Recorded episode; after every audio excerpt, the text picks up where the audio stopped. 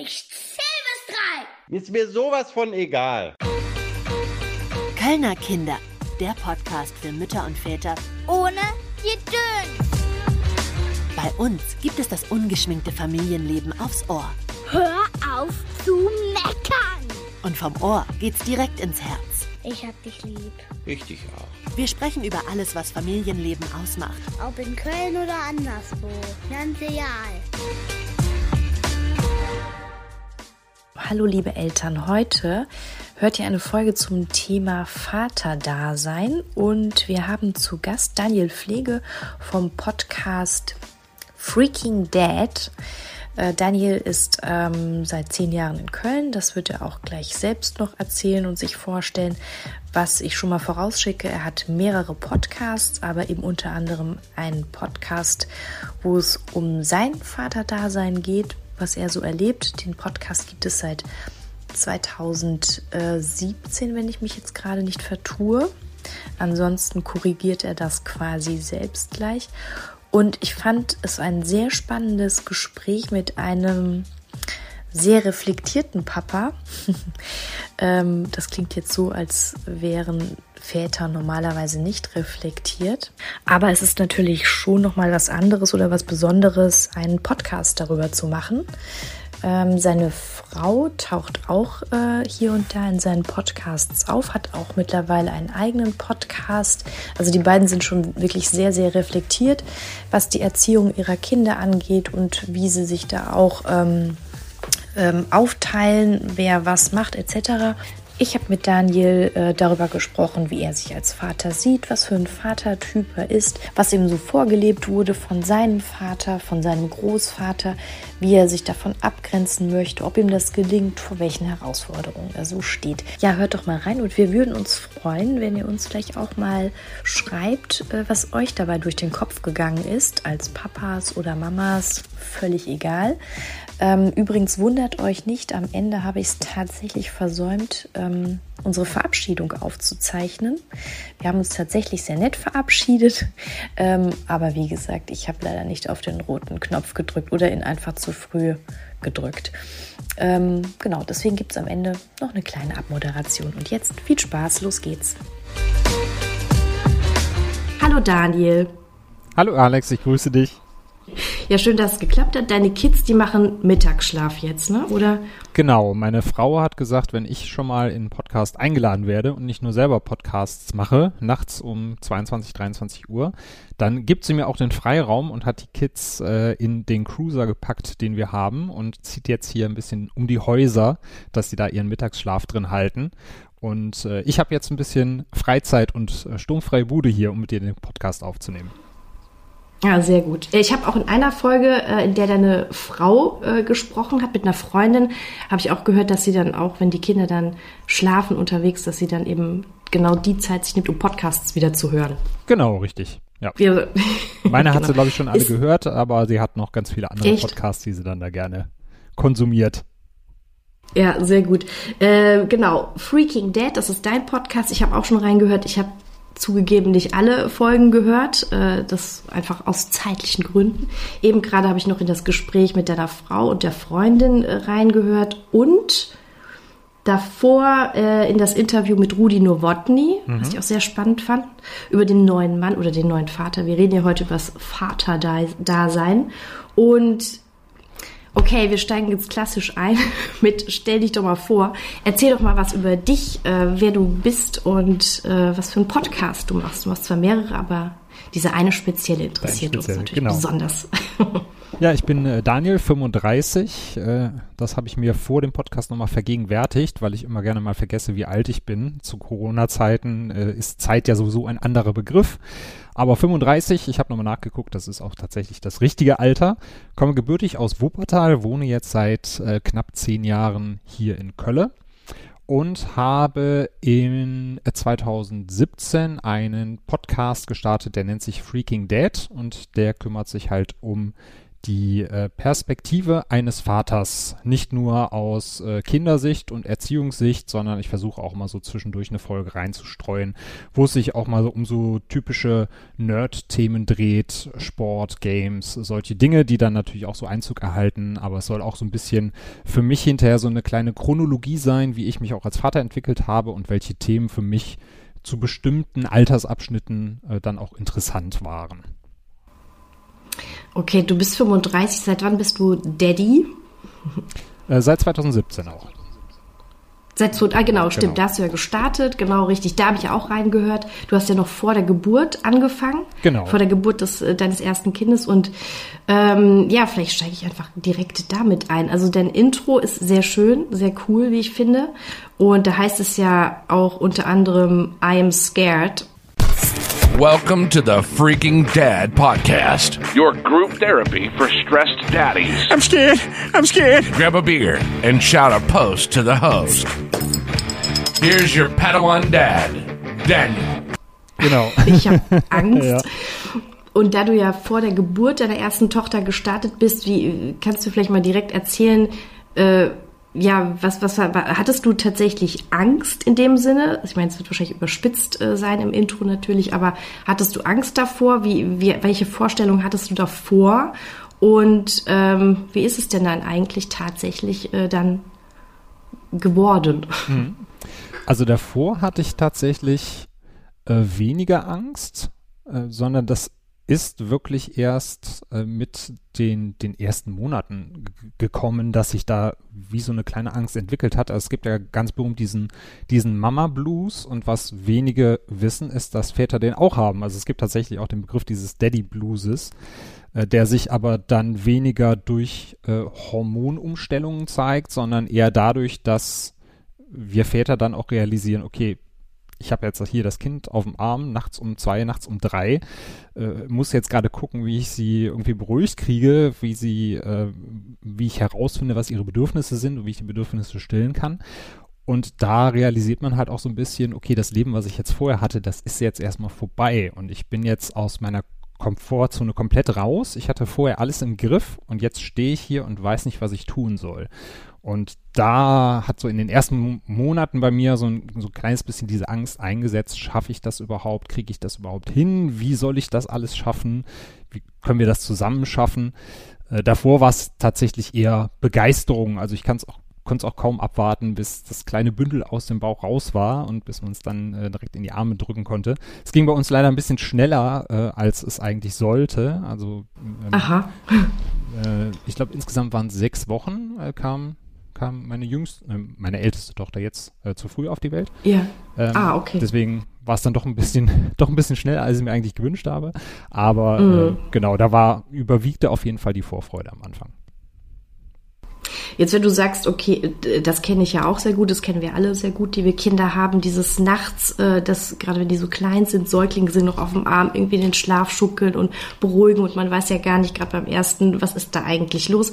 Hattest du dann zwischendurch vielleicht auch den Gedanken so, hm, das ist jetzt vielleicht eher so eine Mama-Sache, weil die vielleicht den Mama-Instinkt hat, den Mütterinstinkt und den habe ich vielleicht als Vater nicht. Also also gerade am Anfang ist es ja auch so, dass viele Mütter zu Hause bleiben erstmal, sie müssen stillen. Äh, es hat ganz pragmatische Gründe und der Vater sagt, gibt ja auch einige, die ich auch so gehört habe, die dann sagen, naja gut, so gerade die ersten Monate, das ist schon besser, wenn die Mama am Start ist, weil ich habe da jetzt auch noch nicht so den Zugang. Mhm. Ging es dir da ähnlich oder wie ging es dir? Das waren am Anfang tatsächlich auch die Gedanken, dass wir auch gesagt haben, als es darum ging, wie teilen wir denn jetzt quasi diese, diese typischen zwei Vätermonate auf, die man dann äh, an Elternzeit normalerweise nimmt, dass wir auch ganz klassisch gedacht haben, naja, am Anfang brauchst du den nicht nehmen, weil das Kind schläft ja sowieso nur. Äh, wir haben dann allerdings auch den Tipp bekommen, das trotzdem zu machen und ich habe dann quasi auch nachdem äh, die Kleine aus dem Krankenhaus dann rauskam, direkt den ersten Monat genommen äh, in der frühen Zeit. Einmal, um meine Frau auch unterstützen zu können, damit sie sich da auch ein bisschen erholen kann. Und ähm, klar, die Kleine schläft halt viel, aber es ist halt auch die Zeit, die sehr intensiv ist, was jetzt das Bonding angeht, ähm, wenn, sie, wenn sie direkt beide als Bezugspersonen hat. Deswegen habe ich schon versucht, auch wenn ich in vielen Situationen dachte, ja klar, das ist jetzt wahrscheinlich eher so ein Mama-Ding, mich dann trotzdem einzubringen und trotzdem zu versuchen, äh, die Kleine dann an mich zu nehmen und zu trösten. Aber ich glaube, das ist auch sowas, was ich, ich weiß nicht, ob es nie weggehen wird, aber ich habe das immer noch, wenn, wenn jetzt die zwei hier rumtonen, wenn es dann heißt, wenn irgendwas ist, Mama, Mama, also Mama ist sowieso immer Nummer eins und die Beste. Äh, damit muss man, glaube ich, als Vater dann auch irgendwann um, umzugehen wissen. Mhm. Ähm, es ist, ähm, also man darf es halt nicht so an sich rankommen lassen, man darf es halt nicht emotional sehen, sondern es ist halt, sagen wir, die, die sehr spezielle Beziehung, die die Kinder zu ihren Müttern haben. Äh, aber als Papa ist man dann trotzdem oft genug der Held, deswegen äh, kann ich denen das dann auch nicht übernehmen, wenn sie dann in verschiedenen Situationen dann eher die Mama haben wollen. Ja. Ähm, habt ihr euch denn, also du und deine Frau, habt ihr euch vorher mal besprochen, wie das dann aussieht, wenn das äh, Kind da ist, wie man sich da aufteilt, wer geht wie lange arbeiten, keine Ahnung, also habt ihr euch da intensiv mit auseinandergesetzt? Also wir haben es zum, äh, zum, Beispiel nicht getan. Mhm. Wir haben es einfach auf uns zukommen lassen und ich muss sagen, eigentlich hätte ich es doch ganz schön gefunden, wenn wir das vorher getan hätten. Also ich weiß jetzt nicht, ob es jetzt dann viel anders gewesen wäre im Nachhinein, aber ich finde die Auseinandersetzung, nachdem ich das Buch nämlich äh, auch Papa kann stillen, gelesen habe und da ist es so, dass die Autorin das so beschreibt, die haben das sehr genau besprochen, äh, dass das dann auf jeden Fall auch Vorteile hat, fand ich. Also wie seid ihr da dran gegangen? Ja. Also wir haben das vorher besprochen. Ta tatsächlich äh, haben wir das auch diskutiert, bevor wir eigentlich Eltern geworden sind, äh, auch schon vor der Schwangerschaft meiner Frau. Ab dem Zeitpunkt, als wir gesagt haben, wir wollen Kinder zusammen, war das immer schon so ein Thema. Wer geht dann wie arbeiten? Wie machen wir das überhaupt? Das war tatsächlich sehr, sehr kontrovers davor. Ähm, allerdings ab dem Zeitpunkt, als es auch soweit war, als die Schwangerschaft begann und äh, das langsam lief, habe ich dann meine Sichtweise zum Beispiel komplett geändert. Ich habe am Anfang habe ich immer gedacht, naja, Teilzeit gehen ist eigentlich eher nicht was für mich, weil ich dann auch immer das Gefühl habe, wenn ich arbeite, ich schaffe dann meine Arbeit gar nicht. Wie soll ich denn in vier Tagen oder drei Tagen hinbekommen, was ich jetzt hinbekomme. Und ab Zeitpunkt äh, Schwangerschaft bis dann zur Geburt war das eigentlich für mich klar, ich will Zeit mit meinen Kindern verbringen oder mehr Zeit mit meinen Kindern verbringen als im Büro. Und habe deswegen dann auch gesagt, ich gehe in Teilzeit. Ähm, habe dann sogar am Anfang ähm, bei der, äh, bei, bei, meiner ersten Tochter nur drei Tage gemacht, bin jetzt aber zwischendurch in einem neuen Job gelandet und da habe ich dann gesagt, dann stocken wir da auf vier auf, aber immerhin quasi einen Tag weniger, also diese normale Arbeitszeit, die man so hat als Papa. Was war da kontrovers? Weil du meintest am Anfang was, äh, als ihr euch da äh, darüber unterhalten habt, wie es äh, dann aussieht mit Kind, wenn ihr Eltern seid, da gab es am Anfang Kontroversen oder habe ich da gerade was falsch verstanden? Genau, also da, da ging es tatsächlich darum, würde ich in Teilzeit gehen? Wie würde ich in Teilzeit gehen? Würde man zum Beispiel sagen, ich arbeite fünf Tage die Woche, aber nur vormittags? da hatten wir auch die, die normale Idee, ja, mit einem Jahr geht das Kind sowieso in die Kita. Äh, von daher würde sich das ja sowieso wieder alles ändern. Und deswegen waren das halt am Anfang doch recht kontroverse Diskussionen, weil, wir, weil, weil ich auch so den Standpunkt für mich noch hatte. Ich weiß nicht, ob Teilzeit was für mich ist, ähm, ob ich überhaupt in Teilzeit gehen würde. Deswegen waren das am Anfang dann doch recht kontroverse Diskussionen, die wir dann hatten, ob das überhaupt was wird mit der Teilzeit oder ob ich dann einfach Vollzeit arbeiten würde. Das heißt, deine Frau, die hatte schon den Wunsch, dass du dann auch in Teilzeit geht, also dass sie da, ich weiß jetzt nicht, ein 50-50-Modell macht oder was war da ihre Vorstellung? Genau, weil sie, mhm. ich denke, wie viele, viele Frauen, die berufstätig sind, am Anfang dann auch die Vorstellung hatte, wenn das Kind dann da ist, dann geht man nach einem Jahr wieder arbeiten. Das war so auch der normale Plan, den sie hatte. Und dann ging es halt darum, äh, dann wollte sie natürlich, wenn sie wieder arbeiten geht, auch, sagen wir so, drei Tage die Woche arbeiten. Das heißt, ich würde dann in Teilzeit gehen, die anderen Tage dann abdecken. Äh, das war so das Modell am Anfang, was wir dann diskutiert haben, genau. Mm, okay, dann nur kurze Zwischenfrage. Warum konntest du dir Teilzeit am Anfang nicht vorstellen? Äh, spielt da vielleicht auch unbewusst vielleicht äh, dann dieses ähm, Bild des Mannes die Rolle oder eine Rolle zu sagen, ja, ich bin jetzt derjenige, der die Familie versorgt ich bin derjenige, der mehr arbeiten geht, auch mehr Geld nach Hause bringt? Oder warum sagtest du Teilzeit ist oder dachtest du Teilzeit ist erstmal nicht so? Genau, also das war, wie gesagt, ähm, noch vor der Schwangerschaft. Also da, da hatten wir den Gedanken halt, wenn wir Kinder wollen ähm, und wir wollten Kinder haben, wie würden wir das dann halt hinterher machen? Ähm, wir haben also schon eigentlich weiter gedacht, als wir hätten denken müssen, weil normalerweise denkt man ja erstmal, bis man schwanger wird. Ähm, da hatte ich mich halt tatsächlich so mit dem Thema Vaterschaft, außer dass ich Papa werden möchte, noch nicht beschäftigt. Auch mit der Vaterrolle, wie ich sie ausüben wollen würde, noch nicht. Von daher war das schon so, wie du es jetzt auch angedeutet hast, eher so dieses klassische Denken. Bei mir war es halt auch noch so in dem Job, das Team war super, ich war super gerne arbeiten. Äh, das heißt, ich habe natürlich dann auch gedacht, naja, will ich da wirklich jetzt die, die Tage mit meinen Kollegen und meinen Freunden da auch äh, aufgeben und würde ich halt die Arbeit, wie ich sie hatte, also ich hatte da auch eine, ein kleines Team, also Führungsposition, würde ich die Führungsposition überhaupt ausüben können, wenn ich nicht jeden Tag da wäre und solche Sachen. Ähm, und ich habe noch gar nicht dran gedacht, wie würde ich denn als Vater sein wollen und würde sich dann quasi äh, der berufliche Stress und der berufliche Workload würde sich das überhaupt vereinbaren lassen mit dem, was ich dann als Papa ausleben wollen würde. Genau, deswegen hatte ich da diese Vorstellung noch gar nicht in Teilzeit gehen zu können, weil ich dann nicht wusste, lässt sich das arbeitstechnisch überhaupt mit dem vereinbaren, was ich mache und äh, wie würde es eigentlich mit den Kindern dann aussehen. Und jetzt fühlst du dich da sehr wohl, also in Teilzeit mehr äh, Zeit mit den Kindern verbringen zu können, sich das mehr aufteilen zu können? Oder würdest du gerne mehr arbeiten. Dich bei der Arbeit erholen, habe ich auch noch Genau, ja. es gibt natürlich immer so Phasen, ähm, gerade wenn, wenn Entwicklungsschübe da sind, wo man sich denkt, oh, jetzt irgendwie mal heute, heute mal einen Tag ins Büro gehen wäre auch nicht schlecht. Äh, aber ich muss sagen, so die, die Entscheidung in Teilzeit zu gehen, erst die drei Tage und jetzt auch im neuen Job die vier, war, war auf jeden Fall die richtige und die beste Entscheidung, die wir da treffen konnten. Äh, ich bin sowieso jetzt großer Verfechter dieses Vier-Tage-Modells, wie das auch viele, äh, viele fordern. Äh, ich denke, das würde ähm, alle auch auch die, die keine Kinder haben, äh, wesentlich mehr entlasten und den ganzen äh, Alltagsstress und Arbeitsstress reduzieren. Aber mit Kindern ist es trotzdem nochmal was anderes, weil man hat dann einfach äh, drei Tage, die man dann zusammen verbringen kann. Ähm, auch also auch die, die waren es dann vier Tage, genau, die vier Tage, die wir zusammen hatten, es war halt auch super. Ähm, ich hatte halt auch wirklich das Gefühl, ich habe mehr von meinen Kindern als von meiner Arbeit und so finde ich, sollte das eigentlich auch sein im Leben. Ja. Ähm, was, was bist du denn für ein Vatertyp, wenn du, wenn du das äh, beschreiben solltest, so wie ich frag dich ja gerade. Genau. Was bist du für genau, was bist du für ein Vatertyp? Ähm, also ich, ich freue mich schon drauf, wenn man irgendwie in 20 Jahren auf diese Periode zurückblickt und irgendein äh, Wissenschaftler mit einer tollen Bezeichnung für so Vatertypen wie mich um die Ecke kommt, weil ich finde das persönlich so schwierig, äh, schwierig zu beschreiben. Ähm, ich, würde, ich würde mich selber als bedürfnisorientierten Papa beschreiben. Mhm. Ähm, sich selber irgendwie als lockeren Papa zu sehen, das ist ja immer einfach, das von sich selber zu sagen. Da muss man hinterher die Kinder fragen, wenn sie alt genug sind, um sich da zu äußern, ob das wirklich so locker war.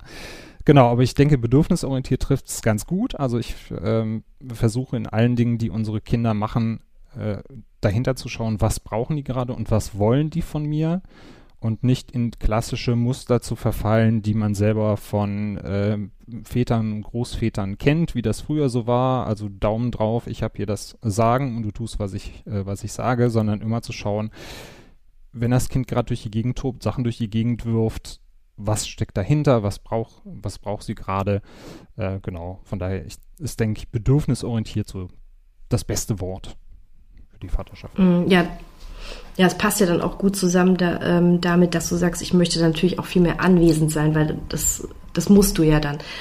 Um auf die Bedürfnisse deiner Kinder einzugehen, musst du die natürlich auch ein Stück weit beobachten können, mitbekommen, was da eigentlich gerade passiert. Ne? Äh, kommst du dann manchmal also wenn du jetzt auch gerade sagst, ähm, das war, das kenne ich ja auch, einfach bei unseren Eltern oder Großeltern anders, so das klassische Rollenbild. Ähm, kommst du da manchmal auch in Konflikt oder ertappst du dich dabei? Also gerade so im, im Alltagsstress, Hamsterrad, verfällt man ja gerne dann auch mal wieder in Muster, die man, also die man eigentlich gar nicht so leben möchte. Also gibt es diese Konflikte und was sind das dann für Konflikte? Die gibt es auf jeden Fall. Mm, also es es gibt schon ein paar Situationen, wo ich merke, wenn es zu trubelig wird oder wenn zu, äh, zu viele Dinge gleichzeitig geschehen, die ich nicht verarbeiten kann, dass ich dann da sitze und denke, okay, jetzt warst du gerade wie dein, wie dein Papa früher. Äh, das ist dann tatsächlich eher, wenn man irgendwie mal auf den Tisch haut zwischendurch oder einfach mal laut, laut durch die Gegend ruft, jetzt ist aber mal Schluss. Äh, dass ich dann denke, so, okay, jetzt habe ich mich gerade angehört wie mein, wie mein Vater früher. Ähm, ich muss dazu sagen, also es, ähm, ich persönlich sage von, von meiner Kindheit, ich hatte eine sehr schöne Kindheit. Es war natürlich trotzdem eine klassische, wie man das so kennt von den Rollenbildern her. Aber ähm, ich habe jetzt nie irgendwie großartig Schläge einstecken müssen oder sonst was. Da gab es ja dann äh, wesentlich andere Geschichten noch früher. Ähm, deswegen toi toi toi in, in irgendwie in so eine Rage, dass ich allein schon Gedanken in diese Richtung hatte, äh, war ich noch nie. Ähm, aber es ist äh, natürlich trotzdem immer mal vorgekommen, dass ich dann halt denke, wenn ich lauter werde oder auf den Tisch haue, okay, jetzt fällst du halt in die Muster zurück, die du früher auch kennengelernt hast. Also der Vater, der sozusagen, äh, wenn, wenn, wenn, wenn nichts mehr geht, dann, dann wird der Vater geholt. So, jetzt hole ich deinen Vater und der haut dann auf den Tisch und das ist eher so der Neinsage, der Grenzen setzt, äh, so in die Richtung. Genau, richtig. Der, der jetzt nicht guckt, wie kann man den Konflikt auflösen, der jetzt gerade herrscht, sondern äh, der einfach so mit, mit verbaler Lautstärke dazwischen haut und jetzt klar macht, wer der Herr im Haus ist und wer hier das Sagen hat. Und dann ist jetzt auch Ende Gelände und sucht den einfachen Weg mit Lautstärke und äh, nicht den normalen Weg, den man sonst gehen würde, wenn man entspannt ist und äh, gerade nicht viel auf der Platte hat, äh, nämlich den Weg, sich dann hinzusetzen und zu sagen, wir setzen uns jetzt mal alle hin und gucken, was hier Sache ist, wer was braucht und klamüsern das dann aus. Ja, du, ähm, also du reflektierst das ja schon äh, recht intensiv, sag ich mal. Deswegen hast du ja auch diesen Podcast, weil du auch sagst, den mache ich für mich, um einfach mal zu schauen, wie entwickle ich mich, mit welchen Themen setze ich mich da auseinander. Du sprichst eben mit Leuten wie Rudi Nowotny und so weiter. Ähm, was hast du denn so äh, gelernt sozusagen? Wo, wie setzt du dich denn dann mit dem Thema auseinander? Was bin ich für ein Vater? Wo holst du denn Input? Wenn du zum Beispiel auch sagst, so die alten Muster oder da gibt's ganz viele Geschichten irgendwie aus meiner Kindheit, die will ich ja gar nicht so übernehmen. Also brauchst du neue Vorbilder. Hm. Wo holst du dir den Input? Ähm, aus, aus zwei Richtungen. Also einmal äh, setzt sich meine Frau sehr, sehr viel auch mit den Themen auseinander. Ähm, sie hat auch das, das Thema artgerecht oder dieses artgerecht Projekt in unser Leben getragen, äh, setzt sich dann auch viel in diesen Bereichen auseinander, hat auch selber diverse Ausbildungen zum artgerecht Coach zum Beispiel gemacht. Auf der anderen Seite ist es dann halt auch immer das, das was ich ja, auch wenn es manchmal trügerisch ist, so aus dem, aus dem eigenen Bauchgefühl mitnehme oder äh, versuche einfach so für mich mit gesundem Menschenverstand ranzugehen und Dinge zu hinterfragen, wie sie auch früher waren. Teilweise kann ich das aber auch gar nicht so spezifizieren, weil ich immer schon also von meiner Person her anders getickt habe, als ich es eigentlich hätte mitbekommen müssen. Also meine Mutter sagt auch mal in, vieler, in vielerlei Hinsicht, das haben wir dir aber nicht beigebracht oder so, haben wir dich nicht erzogen. Also das war irgendwie Dinge, die ich aufgesogen habe von außen, auch oft, vielleicht auch unterbewusst, äh, wo ich gesagt habe, ähm, ich will es einfach anders machen, als es früher war, auch wenn ich gar nicht so genau spezifizieren kann, woran das genau liegt. Da müsste wahrscheinlich mal ein Therapeut drauf gucken, wo das genau herkommt. äh, aber ich, äh, hast du ein Beispiel? Hast du, hast du ein Beispiel, äh, wo du sagst, also wenn du meinst deine oder erzählst, dass deine Mutter sagt, Mensch, so haben wir dich ja nicht entzogen, woher kommt das mhm. denn? Hast du da ein konkretes Beispiel? Also meine okay. Mutter sagt zum Beispiel immer, ich wäre, ähm, wäre zu, nicht zu höflich, das klingt immer komisch, aber ähm, äh, irgendwie gerade auch dieses Reflektieren, sehr oft Danke sagen, sich sehr oft in Menschen hineinzuversetzen, da sagt sie halt immer, dass das wäre halt was, was zu Hause irgendwie nicht so vorgelebt worden wäre. Deswegen äh, fand sie das bei mir immer er erstaunlich, dass ich da äh, gerade auch so eine Höflichkeit an den Tag lege und äh, mich, mich versuche in andere Leute hineinzuversetzen.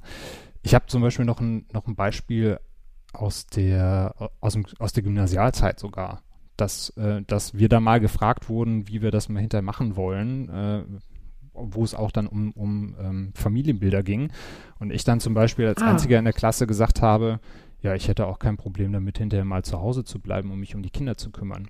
Das war für mich so in, in dem Gedanken, den ich geäußert habe, ganz normal. Warum sollte der, der Mann nicht zu Hause bleiben und sich um die Kinder kümmern und die Frau geht arbeiten? Und meine Lehrerin mich anguckte, als wenn ich gerade, als, als, wenn sie gerade irgendwie ein Einhorn gesehen hätte oder sowas, äh, weil, weil, sie, ja. weil sie einem Siebklässler nicht zugetraut hätte, in so einer Situation zu sagen, klar, warum nicht? Also äh, da kann ich jetzt aber auch nicht sagen, woher das kam. Ähm, das war einfach so mhm. der Gedankengang, den ich hatte, äh, der sich so entwickelt hat mit der Zeit, ja. Ja, ja, ich meine, jetzt ist es jetzt ist es natürlich kein äh, ungewöhnliches Bild mehr, ein Papa mit einem Kinderwagen äh, ne, mhm. durch die Straßen laufen zu sehen oder mit der Manduka oder Masupi oder Wickeltuch, was auch immer. Ähm, ich erinnere mich gerade daran, dass ein Onkel von meinem Freund, der ist jetzt auch über 80, auch meinte, dass das war ein, also so ein Bild, also es ist, es war undenkbar früher, dass der Papa mit dem Kinderwagen, das machte man nicht, ja, das war null männlich und heutzutage ist das eigentlich schon etwas, woran man sich gewöhnt hat und was man, glaube ich, äh, auf, auf jeden Fall auch einfordert. Und gleichzeitig glaube ich aber schon und kriege auch immer wieder mit, dass dann so ein bisschen, äh, ja, dass dann schon auch mal so Kommentare kommen wie, hm, hat ein bisschen was Verweichlichtes, ne? Also dieses Männerbild, ich bin eher gefühlsarm und äh, ich mache das nicht, ich kuschel jetzt halt auch nicht so wie die Mama mit den Kindern. Äh, wenn man Söhne hat, ist es, glaube ich, auch nochmal was anderes als Töchter. Ähm, wie, wie, wie, was für ein Feedback bekommst du denn? Äh, hast du, bist du in deiner Blase so, äh, dass die Leute sagen, ja, das ist cool, äh, das, das finden wir jetzt gar nicht, da müssen wir gar nicht drüber reden? Oder gibt es auch Irritationen, dass sie sagen, Mensch, du, du arbeitest Teilzeit, bedürfnisorientiert, ähm, das ist doch alles, das sind alles Frauenthemen und das ist doch hm. komisch. Mhm. Welche, was für ein Feedback bekommst du? Also von meiner Umgebung, äh, direkten Umgebung, Freundeskreis, Familie, ein positives Feedback.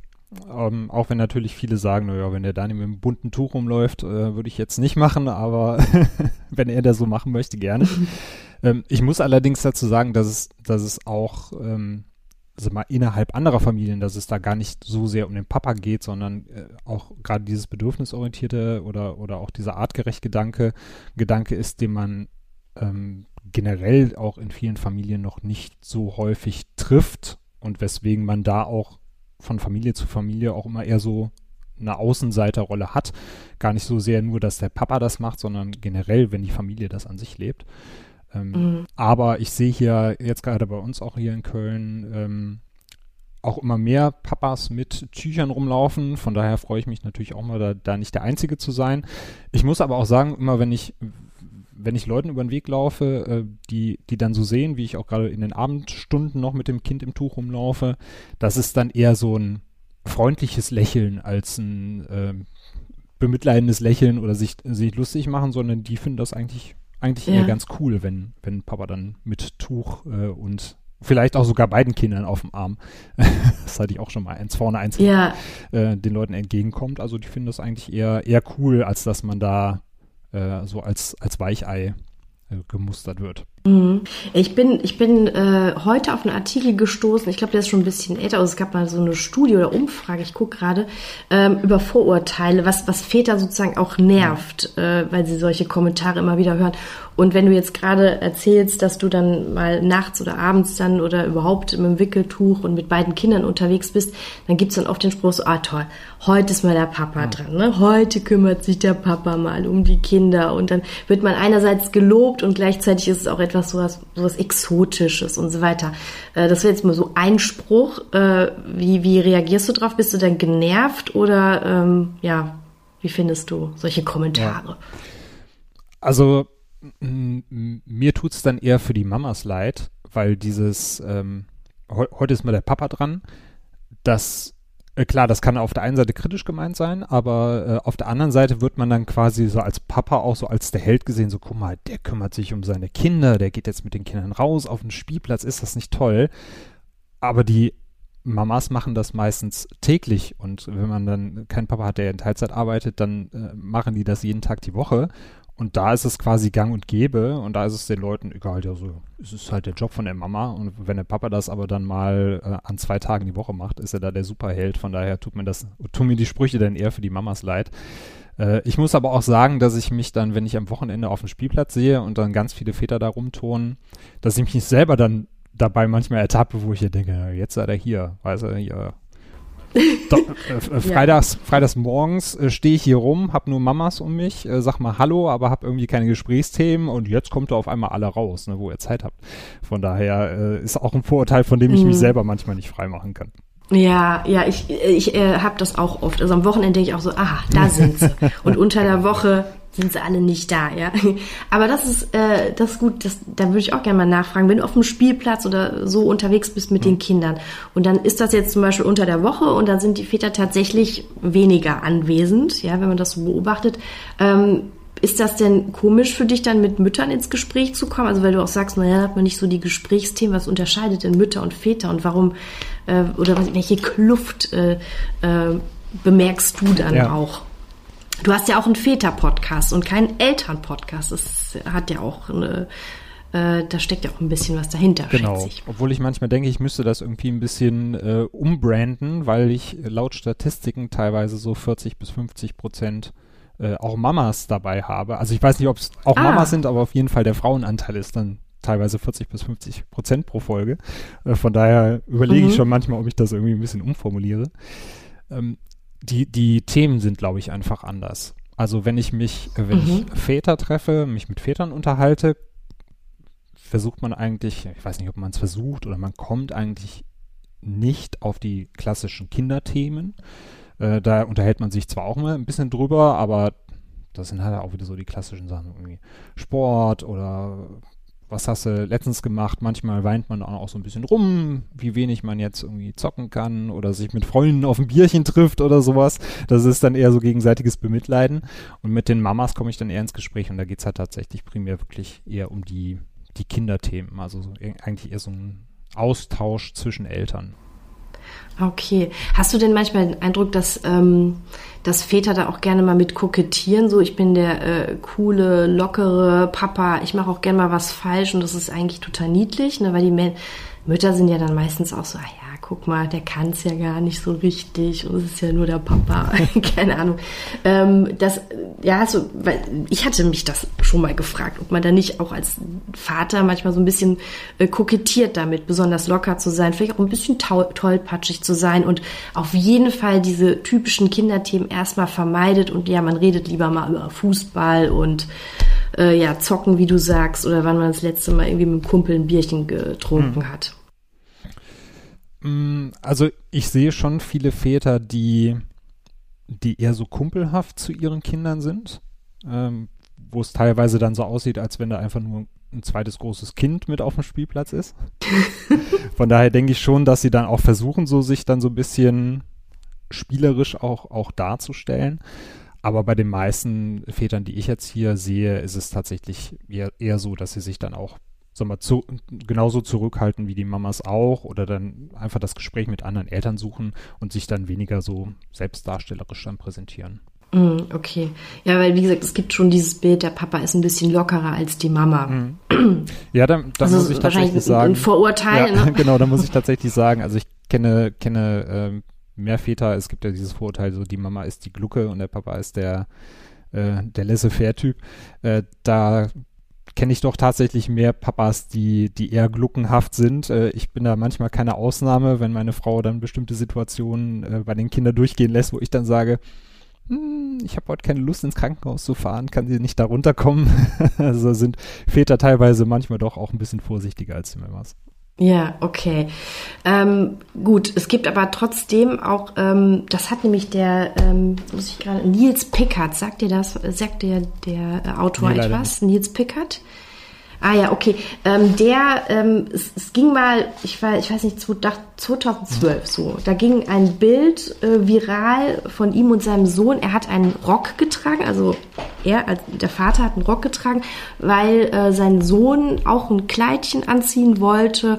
Dann irgendwie, glaube ich, dem Papa sagte, pass auf, warum ziehst du nicht auch mit, auch einen Rock an oder ein Kleid und äh, wir gehen raus. Und dann hat er das gemacht. Natürlich wurde, äh, wurde komisch geguckt und das Bild äh, ging eben viral und es wurde ganz viel diskutiert und eben über ja, das Männerbild und wie Jungs eben erzogen werden und so weiter. Also der, der setzt sich da sehr mit diesem Thema auch auseinander, hat selber zwei Söhne und sagt, ähm, das war tatsächlich eine Überschrift äh, über einem Artikel, Väter werden oft als strunzdumm dargestellt, was ihn auch total nervt. Ne? Also so von wegen, die Mama, die hat jetzt irgendwie den Mutterinstinkt und die macht automatisch die Sachen irgendwie richtiger. Und der, der Papa so als Typ, als Mann, der kann das im Grunde gar nicht, ja. Und wie gesagt, dieses Bild des tollpatschigen äh, Papas, den man im besten Fall dann so ein bisschen ja, niedlich findet, ähm, begegnest du dem Vorurteil oft und äh, wie, wie reagierst du da mhm. drauf, wenn du dem begegnest? Das Bild sagt mir sogar was, das habe ich, äh, hab ich damals auch gesehen. Da ging es ja tatsächlich auch, auch um die Diskussion, ähm, genau nicht nur wie der Vater erzieht, sondern darf man das überhaupt, ne? So, soll man seinem Kind dann irgendwie, da ging es ja glaube ich auch nur darum, wird, wird dem Kind da irgendwie ein anderes Geschlecht aufgezwungen oder solche Sachen, da waren ja auch in der Diskussion. Ähm, also ich persönlich bin dem, bin dem Vorurteil noch nicht begegnet. Ich weiß natürlich nicht, ob andere Leute das über mich gedacht haben, aber ähm, bisher hatte ich es eigentlich, eigentlich noch nicht so wahrgenommen.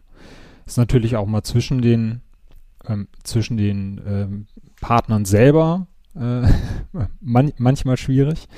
Ähm, ja, also ich würde jetzt auch nicht sagen, äh, ich bin, ich bin hier im, im, im Haus äh, dem, dem Vorurteil begegnet. Äh, bei mir ist es eher in anderer Hinsicht, wenn es um Kochen zum Beispiel geht. Äh, wenn ich jetzt sage, ich kann auch mal kochen, dann ist es eher so ein ja.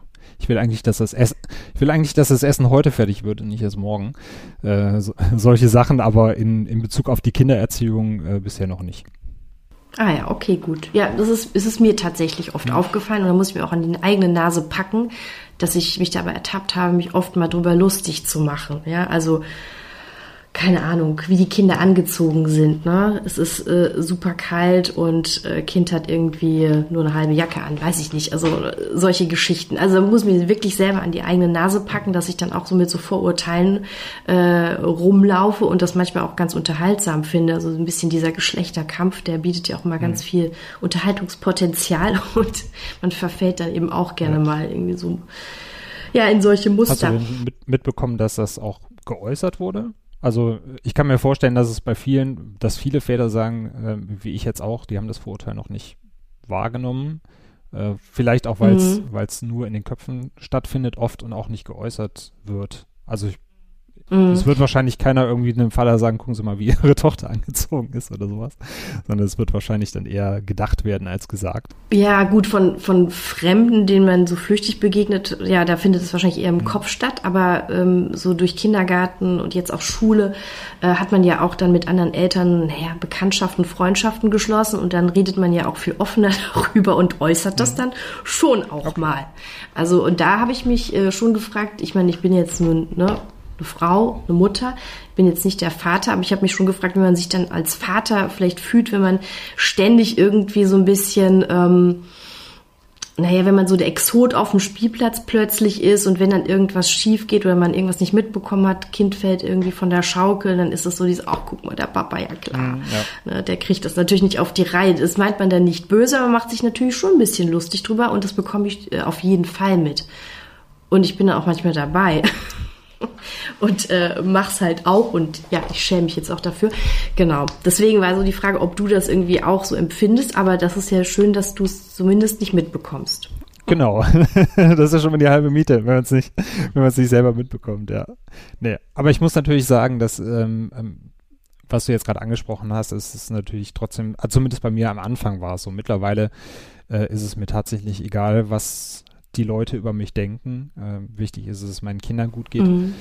Äh, aber am Anfang hatte ich das schon so, dass ich dann auch natürlich ein bisschen übervorsichtig war, weil ich jetzt nicht derjenige sein wollte, dessen Kind von der Schaukel fällt. Und äh, auch zwischendurch mal, wenn irgendwie beide Kinder fertig sind und nach Hause wollen und fangen an zu schreien und der ganze Spielplatz guckt auf dich, weil du der Einzige bist, der da gerade mit zwei schreienden Kindern steht, hat sich wahrscheinlich auch der eine oder andere gefragt, ja, kommt der jetzt mit zwei Kindern hier nicht zurecht oder was? Aber auch in so Situationen mhm. hatte ich dann irgendwie Mütter daneben, die, die dann zu mir sagten, ach, dort hatten wir gestern auch oder bei uns geht das auch mal so zur Sache. Mhm. Also das war dann eher ähm, Solidarität, äh, als dass da gelästert wurde. Vielleicht habe ich hier auch einfach nur eine gute Ecke erwischt. Das kann natürlich auch sein. kann auch sein. Und warst du schon mal mit einer Pulle Bier auf dem Spielplatz? Äh, nee, tatsächlich nur nicht. Das nee. nicht. Aber ich war derjenige, das, der äh, dann da stand und sagte, wie kann man mit einer Pulle Bier auf den Spielplatz gehen? Ja, weil das, das war auch so, so ein, ich weiß, anscheinend denkwürdiger Moment. Ich war auf dem Spielplatz und dann hab, sah ich halt äh, zwei Papas mit der Bierflasche mhm. und das war dann so, ja gut, das sind halt die Papas, ungewöhnlich, fällt auf jeden Fall auf. Muss das sein? Weiß ich nicht. Und dann, ah ja, gut, gut, warum denn eigentlich nicht? Und das war dann, also wir, ich weiß noch, dass wir dann damals darüber gesprochen haben, äh, welchen, ob das ein Unterschied ist, ob da jetzt eben die Papas stehen mit der Bierflasche, äh, wie wir so auf die reagieren und wie wir wohl reagieren würden, wenn da Mamas mit mhm. Bierflaschen ständen. Stünden heißt das, glaube ich, ja. Äh, das wäre dann noch komischer. Genau. Oder? Ja. Was ja. dann auch immer. Den Papas würde man es vielleicht eher noch zugestehen und den Mamas eher so, mm. Genau. Hm. Das, das ist halt auch immer so die Grenze, wo ich mir dann denke, äh, eigentlich ist es ja, sag ich mal, ein Vorurteil, was einen als Papa nerven sollte, wenn jemand sagte, hier, guck mal, der Papa, na klar steht der Papa da mit der Bierflasche.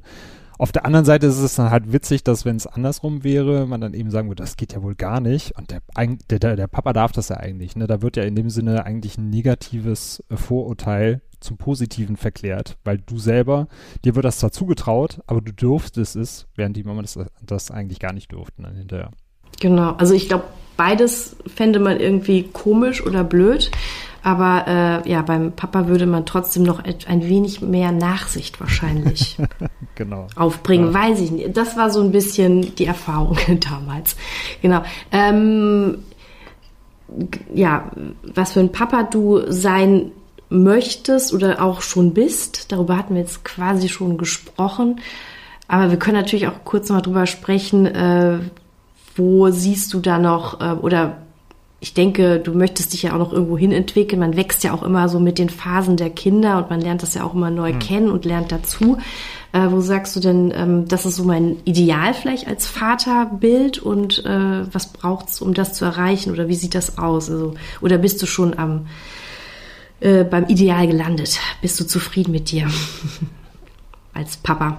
Also zufrieden würde ich sagen, ja, äh, weil ich glaube, wenn man also ich glaube, ich glaube, viel zu wenig Eltern sind mit sich zufrieden, sagen wir es mal so, äh, oder sollten zufriedener mit sich sein, weil ich glaube, dass wir äh, als Eltern da auch oft viel zu kritisch mit uns selber sind, weil wir sorgen dafür, dass jeden Tag Kinder in dieser Welt überleben. Es ist ja äh, nicht so, dass wir hier äh, Wunderdinge vollbringen und äh, den nächsten Einstein heranzüchten, sondern es ist, wir sorgen dafür, dass in so einer komplexen Welt, die wir jetzt haben, Kinder groß werden und gut groß werden und dafür sollten wir uns, glaube ich, auch öfters mal auf die Schulter klopfen, als wir es eigentlich tun. Von daher äh, sage ich von mir aus, dass ich mit mir zufrieden bin. Äh, es gibt natürlich immer Dinge, die ich besser machen möchte. Ähm, lockerer sein in Situationen, wo es stressiger ist, gehört zum Beispiel dazu. Also ich habe den den Hang zum Weltschmerz, sage ich immer. Dass, dass ähm, sag mal, wenn es zu stressig ist, äh, ich das trotzdem alles noch hinkriege, aber dann, wenn alles vorbei ist, ich dann da stehe und denke, ist es das alles wert? Wäre es nicht einfacher gewesen, hättest du mal gesagt, du bleibst alleine für den Rest deines Lebens in deiner Höhle sitzen. Das wäre so viel äh, unkomplizierter gewesen. Also wirklich so dieses, dass man sich selber irgendwie die Last der Welt auf die, auf die Schultern setzt.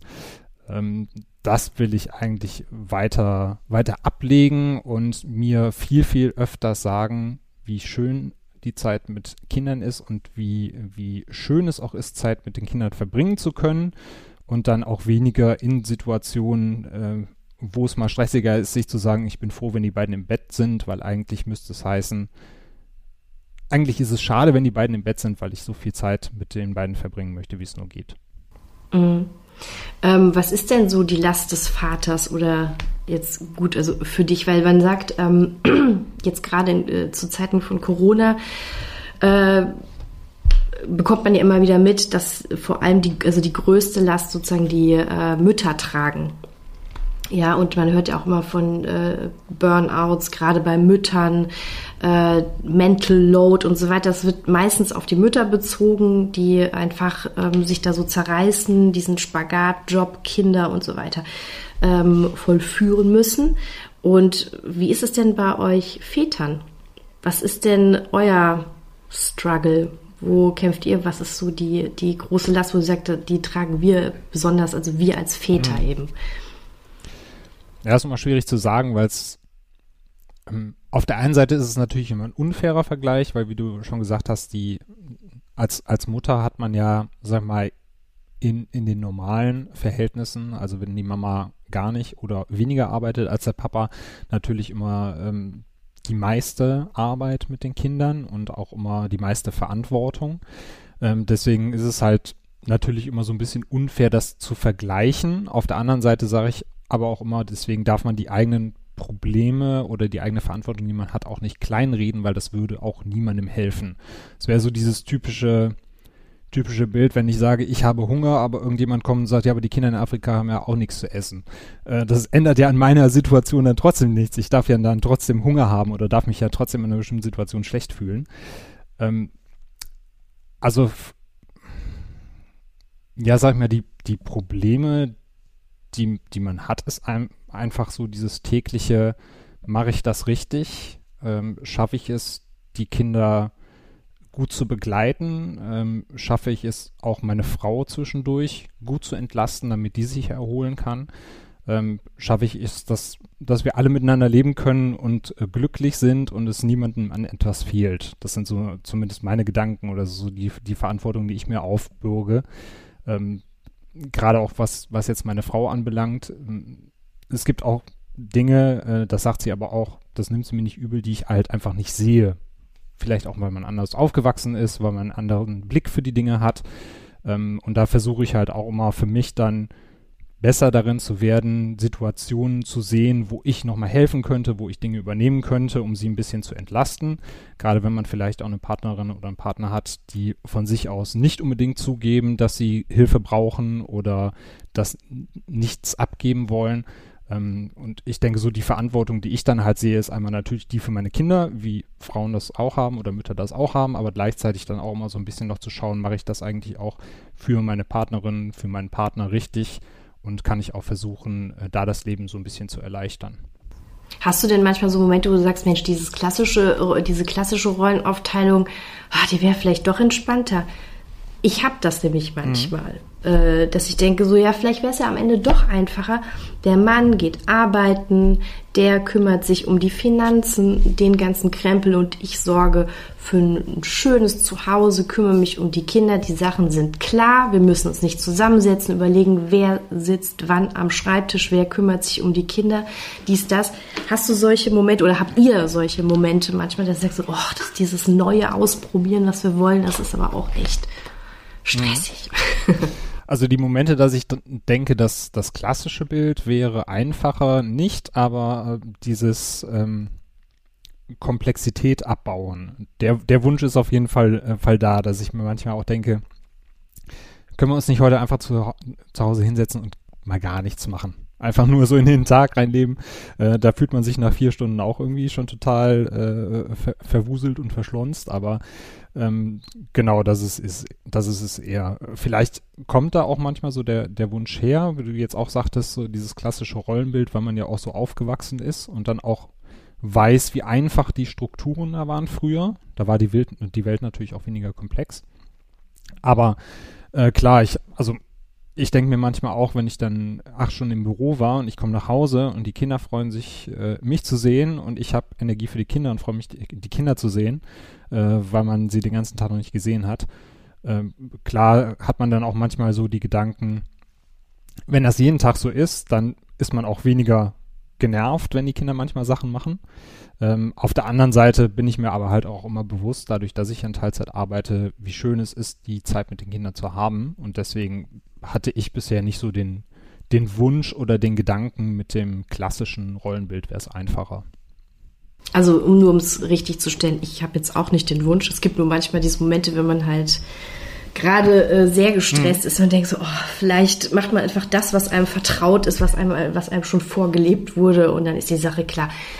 Ne? Also genau. Also das ist ja. natürlich dann auch ein bisschen romantisiert in dem Moment, ja, und wir wollen es nicht, aber daran reibt man sich natürlich. Ähm, äh, wenn, wenn ich jetzt mal auf deinen Podcast schaue, du hattest ja dann auch so ein paar Unterbrechungen drin, weil natürlich dann Job und Familie mhm. ähm, dazwischen gekommen sind, sozusagen, du nicht viel Zeit hattest. Aber ähm, hat dir denn bis jetzt, also quasi kleines Zwischenfazit, äh, in, oder inwieweit hat dir der Podcast geholfen, dich da in deiner Vaterrolle zu finden? Wie hat sich das so entwickelt? Gab es da vielleicht auch überraschende Momente, Erkenntnisse? Ja. Austausch. Genau, der Austausch war auf jeden Fall auch mhm. wichtig, weil ähm, über die sozialen Netzwerke vor allen Dingen dann auch über den Podcast äh, Kontakte entstanden sind mit anderen Papas, die dann entweder genau das gleiche gemacht haben, also auch eher bedürfnisorientiert, die ja auch in Teilzeit gegangen sind oder die es vorhatten und dann gefragt haben, dass man natürlich da auch den Austausch mit anderen Papas hatte. Was ich auch wichtig finde, gerade weil man, sag ich mal, auf den Spielplätzen dann doch eher so die klassischeren Papas trifft manchmal. Ähm, das heißt, mit denen kann man sich halt nicht so austauschen wie mit Gleichgesinnten, die man dann halt über den Podcast zum Beispiel kennenlernt. Auf der anderen Seite war es für mich halt auch wichtig, weil ich viel Zuspruch durch den Podcast bekommen habe. Also viele, die gesagt haben, ey cool, so wie du das machst, so will ich das auch machen oder so wie du das machst, machst du das genau richtig. Man muss natürlich immer so vorsichtig sein, weil wenn man das selbst darstellt, ist es natürlich auch mal ein bisschen verklärter, als es dann eigentlich doch äh, manchmal stattgefunden hat. Ähm, gerade gerade in der Rückschau, also du kennst es ja wahrscheinlich auch, in der Rückschau war jeder Urlaub super. Ähm, da war auch, als, als die Kinder zwei waren, das war doch irgendwie total easy peasy. Also die Zeit will ich gern zurück. Ähm, dann verklärt man manchmal auch, wie anstrengend auch die Zeit sein konnte. Äh, aber im Großen und Ganzen muss ich halt sagen, es ist einmal schön, dann Dinge aus dem System rauszukriegen, äh, Dinge auch nochmal für sich selber so ein bisschen zu rechtfertigen. Also gerade wenn ich auch über so Sachen wie äh, windelfrei und, und sowas rede, ähm, mir dann auch selber nochmal klar zu machen, wie viel das eigentlich bringt. Und dann eben die Kontakte und dann die Bestätigung, die man dadurch bekommen hat, haben mir dann schon für den Podcast sehr weitergeholfen. Dann eine Frage aus eurem Alltag. Ähm, wie, wie, wie, wie, ja, wie läuft es eigentlich im Alltag so als, als Eltern? Also du und deine Frau, wie organisiert ihr euch? Läuft das immer glatt? Das, wahrscheinlich nicht. äh, genau. Aber wie, wie, wie macht ihr das? Wie, wie stemmt ihr das? Weil es gibt ja dann doch immer wieder, sagt man, muss immer wieder neu äh, ähm, äh, festlegen, entscheiden, diskutieren mhm. und so weiter. Wie, wie macht ihr das? Also meine Frau hatte eine sehr klare Kommunikation. Äh, die sagt auch manchmal einfach, manchmal denkt sie auch, sie hätte, äh, hätte quasi etwas zur Diskussion gestellt, aber es war dann doch eher schon so formuliert, so wir machen das jetzt. Und dann sage ich dann auch, ja, gut, habe ich, hab ich kein Problem mit, weil wir da gut auf einer Wellenlänge liegen. Aber viele Sachen sprechen wir dann halt auch einfach einfach ab, dass wir uns dann ähm, entweder morgens austauschen, sagen, was haben wir heute vor, was, was würden wir gerne erledigt bekommen und wie können wir das einrichten. Oder wir setzen uns dann halt beim, beim Mittagessen kurz hin oder wenn die, wenn die Kinder Mittagsschlaf halten und äh, diskutieren noch Sachen, wie wir sie, wie wir sie gerne machen wollen. Normalerweise sieht der Alltag so aus, ähm, sie startet jetzt aktuell noch ihre Selbstständigkeit und konzipiert das. Ähm, das heißt, wir richten ihr jetzt quasi einen festen Tag in der Woche ein, wo ich mich dann komplett um die Kinder kümmere, wo sie ihre Sachen machen kann. Und die anderen Tage äh, schaue ich dann, dass ich meine Stunden äh, auf der Arbeit abgeleistet kriege. Da habe ich das Glück, dass äh, ich einen sehr flexiblen Arbeitgeber habe, wo ich mir das auch wirklich einteilen kann, äh, wie, ich, wie ich arbeiten möchte. Und dann machen wir es halt wirklich so, dass wir ähm, uns auch oft nach Gegebenheiten richten. Äh, Rolling with the Punches heißt das so schön, dass man dann einfach schaut, auch morgens, äh, wenn es am Frühstückstisch mal länger dauert, dann starte ich halt später mit der Arbeit, ähm, gucke dann, wenn ich im Homeoffice bin und die Kinder Mittagsschlaf machen, dass ich ähm, mithelfe, dass beide, beide schlafen können oder während die Kleine ähm, schläft oder in den Schlaf begleitet wird, dass ich mich dann um die Große kümmere, dann mal eine längere Mittagspause mache, das vielleicht abends oder ein bisschen später nachhole an einem anderen Tag. Ähm, da versuchen wir also so flexibel wie möglich auf die Sachen einzugehen und halt viel in der Kommunikation zu sein und gerade zu gucken, was braucht es jetzt gerade, damit alle glücklich sind. Und ähm, klar, es ist auch mal frustrierend, dann Dinge hinten anstellen zu müssen. Ähm, ich habe dann auch immer so ein persönlichen Druck, den ich empfinde, wenn ich weiß, ich habe Arbeit, die erledigt werden muss und ich komme jetzt gerade nicht dazu. Aber bisher hat sich das eigentlich so als sehr positiv rausgestellt, einfach zu gucken, wie es gerade läuft und dann flexibel mit der Situation umzugehen. Aber es ist natürlich auch sehr energiezehrend. Mhm. Ist das denn ausgeglichen sozusagen bei euch? Also, oder gibt es dann schon auch mal so Momente, wo ihr sagt, Mensch, äh, ich kümmere mich jetzt äh, viel mehr um den Haushalt, um die Kinder als du und äh, ich wünsche mir, dass da irgendwie mehr kommt von dir oder seid ihr da relativ ähm, d'accord? Also wenn es so Momente gibt, dann ist uns das äh, zum Glück beiden bewusst. Also wenn, ähm, wenn, wenn ich jetzt merke, okay, ich habe jetzt äh, mehr zu Hause mitgeholfen, als ich eigentlich kann, weil ich noch arbeiten muss, äh, merkt meine Frau das und weiß dann, okay, ich muss ihn an, an anderer Stelle oder an einem anderen Tag vielleicht, den er frei gehabt hätte, ein paar Stunden einräumen, wo er das nachholen kann. Äh, auf der anderen Seite schaue ich natürlich dann auch mal zu sehen, wenn, wenn ich jetzt irgendwie mal äh, mit der Arbeit überzogen habe oder ähm, dann doch irgendwie mal abends meine Zeit hatte, um mit, mit Kumpels zu zocken und sie ein bisschen mehr gemacht hat, versuche ich dann natürlich auch dann ihr hinterher was abzunehmen und ihr da was anzubieten, wo sie dann für sich noch was rausholen kann. Äh, von daher läuft das eigentlich recht harmonisch, äh, aber natürlich gibt es da wie in jeder Beziehung dann auch mal so die Phasen, ähm, wo, wo wir dann jeweils der anderen Meinung sind, wir hätten jetzt mal, mal mehr gemacht. Ähm, aber grundsätzlich muss man natürlich sagen, als Papa ist man irgendwie immer im Minus gefühlt, weil, weil äh, sag mal, in der, in der Mama-Rolle, äh, in der man täglich dann zu Hause ist, ist der Haushalt ja mit dabei. Wenn, wenn wir jetzt irgendwie im Büro sind oder im Homeoffice in unserem Räumchen sitzen, dann können wir halt nachmittags, abends äh, die Küche machen, mal was kochen, äh, abends vielleicht mal irgendwie eine Runde Staub wischen. Aber dann kannst du ja auch nicht mit dem, mit dem Staubsauger um 22 Uhr durch die Wohnung rennen. Deswegen sind wir natürlich als Papas dann sowieso eher im Minus. Äh, da muss man irgendwie auch mit umgehen können, sich dessen bewusst sein, einfach schauen, wo man auf anderer Seite noch so ein bisschen, bisschen was zurückgeben kann. Ja, für mich klingt das jetzt so, als hättet ihr dadurch, dass ihr ähm, auch ähm, bedürfnisorientiert oder artgerecht erzieht, dass ihr auch so, ich weiß nicht, ob das jetzt auch wirklich der Fall ist, dass ihr auch auf euch gegenseitig äh, bisschen, dass ihr da mehr auf euch auch achtet, also gegenseitig einfach besser hinschaut, wie es dem Partner geht. Ist das so oder wart ihr schon immer so drauf? Also wir waren schon davor recht harmonisch. äh, man muss sogar sagen, durch die Kinder haben wir, haben wir erst unsere Ecken und Kanten kennengelernt, weil davor die Jahre war es halt wirklich so, wir wurden halt immer schräg angeguckt und wir gesagt haben, wir haben uns nie gestritten, weil wir immer mit allem d'accord waren äh, und mhm. äh, wirklich wussten, äh, wenn der eine das sagt, meint er das und ähm, auch gelernt haben, so zwischen den Zeilen zu lesen. Von daher war, war das für uns erst schockierend, als die Kinder dazu kamen, dass es dann Situationen gab, wo wir nicht einer Meinung waren oder wo wir Dinge anders gesehen haben. Da mussten wir erst mit klarkommen. Äh, vielleicht lacht meine Frau auch hinterher, wenn sie das hört und sagt, äh, komplett verklärt im Kopf, was der Typ da erzählt. Aber ähm, wir schauen halt schon, dass wir aufeinander achten und manchmal äh, resultiert da auch ein bisschen Reibung daraus, dass wir das vielleicht zu sehr versuchen äh, und äh, auch mal ähm, akzeptieren müssen, wenn die jeweils andere Person gerade mal nicht irgendwie ihre Zeit in Anspruch nehmen möchte. Also da, da resultiert, ich weiß nicht, ob du das auch kennst, aber wenn man halt zu sehr versucht, der anderen Person was zuzugestehen und jetzt sagen, jetzt setz dich doch mal hin, jetzt trink doch mal deinen Tee, jetzt mach doch mal.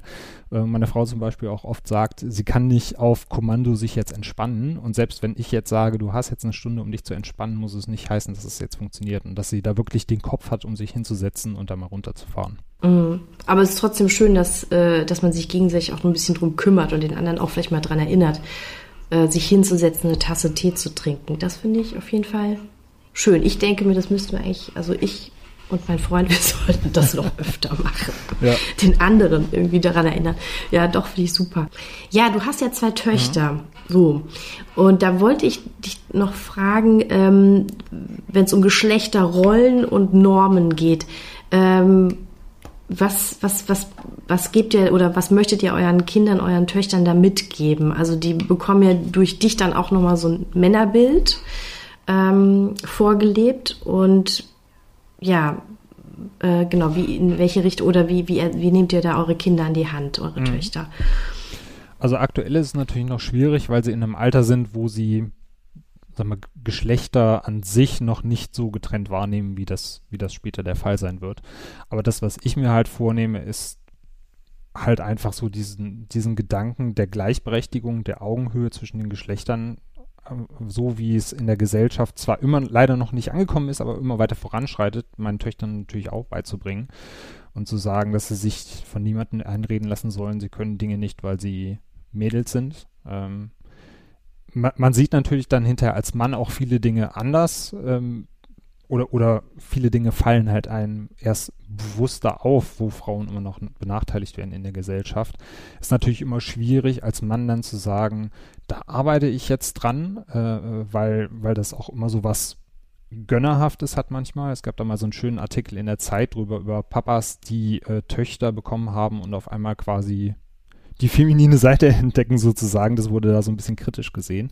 Aber das ist halt auch was, was wir äh, klar unseren Töchtern hinter mit, mitgeben wollen, äh, dass sie sich natürlich einmal sagen wir, sexuell hinter so entfalten sollen, wie sie wollen äh, und dass quasi alle Geschlechter gleich sind auf der Welt.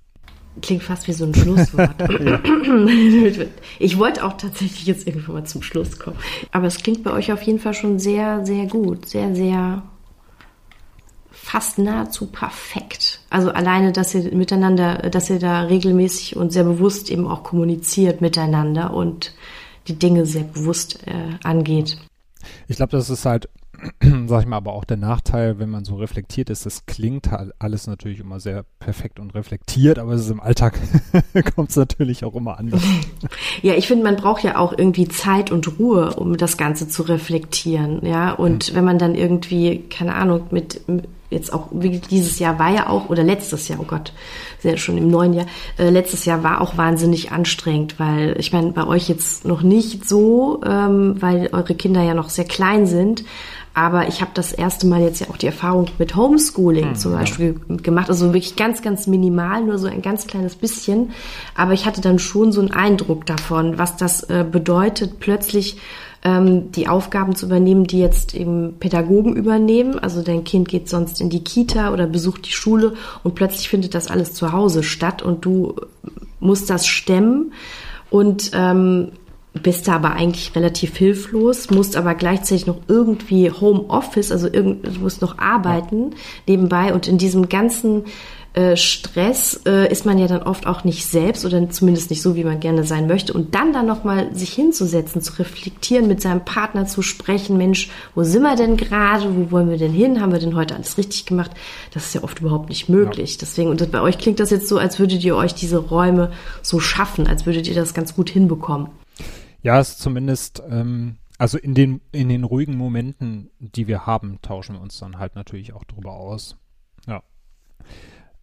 Aber ich kann das, kann das gut nachvollziehen, weil selbst bei uns, äh, wo, wo ich jetzt gerade der Einzige bin, der irgendwie im Homeoffice gucken muss, wie er die Sachen geregelt kriegt, äh, ist es natürlich trotzdem so, dass, dass wenn, wenn ich dann gerade viel um die Ohren habe und dann äh, kommen irgendwie zwei Kinder schreiend rein und ich bin gerade irgendwie im Kundencall und die tanzen im Hintergrund rum, äh, hat man da auch die Gedanken so, die sollte sich doch jetzt um die Kinder kümmern und ich sitze hier und muss gucken, wie ich die Sachen geregelt kriege. Klar, das ist, das ist auch so. Aber das sind zum Glück immer kurze Momente. Äh, vielleicht bin ich da auch einfach zu verkopft und habe den Vorteil, so Sachen trage ich quasi in, in meinem Kopf aus. Ich sage Dinge erst erst in meinem Kopf zu mir und äh, dann brechen sie zum Glück nicht raus. Ich glaube, äh, und hinterher, sagen wir nach fünf Minuten ist, ist die Sache dann auch wieder gegessen und dann hat man sich auch innerlich wieder so ein bisschen beruhigt. Aber ich glaube, das ist auch einfach so der allgemeine Stress, den man jetzt durch, durch die Corona-Zeit hat und die ganzen Dinge, die jetzt über den Haufen geworfen werden. Ähm, wir hatten ja jetzt zum Beispiel auch eher das Problem, ähm, auch wenn wir noch keine Kinder in der Schule haben, dass die Große ja eigentlich im August in die Kita kommen sollte. Und das ist bei uns ja auch grandios gescheitert, äh, was jetzt auch Corona-bedingt noch mit da, dazu kam. Ähm, aber da gibt es zwei Podcast-Folgen dazu, die kann ich natürlich dann jedem ans Herz legen. genau, es gibt die zwei Podcast-Folgen zu dem Thema. Ich habe noch nicht reingehört, aber ich wollte hm. tatsächlich reinhören, dass, äh, was da eigentlich passiert ist, sozusagen. genau. Ähm, ja, dann kommen wir doch äh, gerade mal zu der guten Tat. Ja. Da hattest du dir was überlegt, wahrscheinlich, ne? Genau. Oder hoffentlich. Genau. Wen würdest du denn gerne empfehlen? Äh, ich hoffe auch, dass es noch nicht empfohlen wurde bei euch, aber ähm, der Verein Wir für Pens e.V. Ah, Kenne ich, aber wir haben ihn auch noch nicht empfohlen. Wir haben ja auch erst Okay, drei gut. Folgen. Da bin ich ja Genau. zum Glück der Erste. genau, äh, ist ein Kölner Verein, der sich äh, sehr breit aufgestellt hat, also sowohl äh, Weiterbildung für Eltern als auch ein Elternberatungszentrum. Es gibt Eltern-Kind-Gruppen, die sind jetzt wahrscheinlich in der Corona-Zeit zwar erstmal äh, auf Eis gelegt, aber es kommt natürlich auch wieder Familienzentrum, Freizeitangebote. Ähm, es gibt da auch äh, quasi so Eingliederungen beziehungsweise Integration für Kinder mit Behinderungen, also sehr breit aufgestellter Verein, der sich da gegründet hat und versucht, äh, Kinder in Köln zu unterstützen und Familien in Köln zu unterstützen.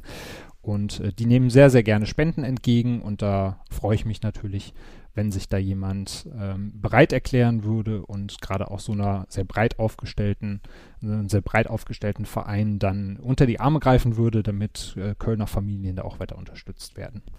Sehr schön. Gibt es eigentlich irgendwelche Väter, Mütter, Eltern-Podcasts, die du empfehlen könntest? Neben deinem natürlich. Neben meinem natürlich. ähm, den Oh Boy Podcast von meinem Kumpel York. Ähm, der hat, glaube ich, jetzt zwar keine, keine ähm, neuen Folgen in letzter Zeit, aber die Folgen, die da sind, sind auf jeden Fall auch schon sehr empfehlenswert. Und äh, meine Frau hat tatsächlich auch einen eigenen Podcast gestartet. Äh, wenn man den, Mhm. den äh, Podcast-Hoster direkt im Haushalt hat, bietet sich das natürlich an. Ja. Äh, Und der heißt? Der heißt ähm, Artgerecht Leben heißt der Podcast. Ah ja, genau. Da dachte ich nämlich eh, das könnte auch ein Thema einer anderen Folge sein. Genau. Auf Kölner Kinder. genau. Finde ich auch sehr spannend.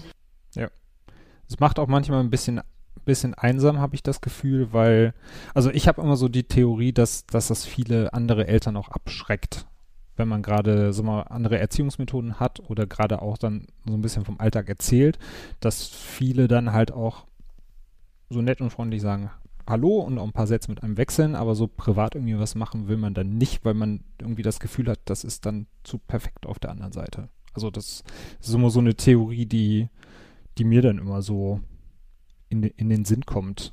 Also, ne, ne, so wie nach dem Motto, jetzt gerade auch mit diesen artgerecht Gedanken und sowas, windelfrei und so. Wer will denn auch jemand, mit jemandem Zeit verbringen, der dir die ganze Zeit erzählt, dass man Dinge eigentlich anders besser macht oder sowas und, und einem das Gefühl suggeriert, dass man selber Dinge falsch machen würde. Äh, von daher ist das manchmal auch so ein, ein, ein, ein einsamer Weg, aber man hat dann ja die eigene Familie dann. Ja, da, genau, deswegen finde ich dieses Thema nochmal ganz spannend, wenn man auf bedürfnisorientiert und artgerecht, wobei der Begriff artgerecht, der muss ich ganz ehrlich sagen, der hat mich am Anfang total Ja, irritiert. genau. Weil man denkt am Anfang, es geht um Aber einfach- Hundehaltung. Er ist genau, weil der ist mir zum ersten Mal begegnet, als ich im Krankenhaus saß und ähm, mein, meine, meine Tochter, also meine erste, kam zur Welt und dann saß ich in diesem Stillzimmer und habe gestillt und es war furchtbar, weil es hat wehgetan, es war schrecklich und ich dachte mir, wieso hat mir das keiner vorher erzählt? Und dann waren da diese Poster und da stand unter anderem eben auch artgerecht und ich dachte, was ist das denn? Ich kam mir vor wie so eine Kuh, also ja. man kommt sich eh vor wie so eine Kuh mit der Pumpe und dann steht da was von artgerecht, also ich fand das super befremdlicht. Aber ich habe jetzt auch ein bisschen mal so reingehört, also wirklich ganz oberflächlich und ich finde das äh, sehr spannend und ich kann mir aber sehr gut vorstellen, absolut, dass viele da erstmal so abgeschreckt sind, weil das eh so ein, so ein Thema ist. Wer macht's denn richtig? Ja, ne? richtig. Auch wenn man es nicht will, man begegnet sich, Mensch, und die eine ist schon windelfrei, die andere nicht und da schwingt immer mit so, ja, was hast du jetzt falsch gemacht? Oder das Kind boxt das andere oder beißt es, naja, was ist da denn schon wieder schief gelaufen? Man hat's im Kopf, es ist ganz, ganz schlimm. Aber ähm, ja, deswegen kann ich mir das gut vorstellen, wenn da nämlich eure anderthalbjährige schon ohne Windeln rumläuft, dass andere das irgendwie so als als als Angriff äh, werten oder als ähm, also ohne dass du das schon thematisierst, ist das schon irgendwie so der Zeigefinger. So, ja, guck mal, ihr hättet doch auch, ne? Obwohl ihr es dann gar nicht so meint, ja. Ich kann es mir sehr gut. Also das ist ein Thema, was ich spannend finde. Müssen wir mal ähm, uns merken. Ja, deswegen auch das, äh, was ich eben gesagt habe, dieses zwischenzeitlich einfach mal selber über die, äh, über die Schulter klopfen, auf die Schulter klopfen, weil Ja, äh, okay. egal, ob jetzt ein, ein Kind mit 18 Monaten schon trocken ist oder ob es mit drei Jahren noch eine Windel umhat oder von mir aus auch mit vier, äh, wir, wir machen trotzdem einen guten Job, wir bringen die Kinder jeden Tag durchs Leben und äh, da sollte man dann halt auch weniger auf andere gucken und einfach schauen, dass man mit sich selber äh, zufrieden ist und sich selber auch mal zugesteht, zufrieden sein zu dürfen. Ja, doch. Also ich wünsche mir auch mehr Gelassenheit Genau. für uns alle. Das war also das Gespräch mit Daniel Pflege von The Freaking Dad. Hört doch gerne mal da rein und ich freue mich aufs nächste Mal. Macht's gut, ciao. Vielen Dank, dass ihr euch heute wieder die Zeit für die Kölner Kinder genommen habt. Wenn es euch gefallen hat, dann abonniert den Podcast am besten, bewertet uns und schenkt uns ein Like. Jeden zweiten Freitag im Monat gibt's übrigens eine neue Episode. Wie immer mit interessanten Gästen und Themen, die uns und euch bewegen. Wir freuen uns schon auf das nächste Mal. Irgendwo zwischen Schwimmunterricht, Bastelstunde, Hausaufgaben, Playdates und Kissenschlachten. Jetzt ist Schluss!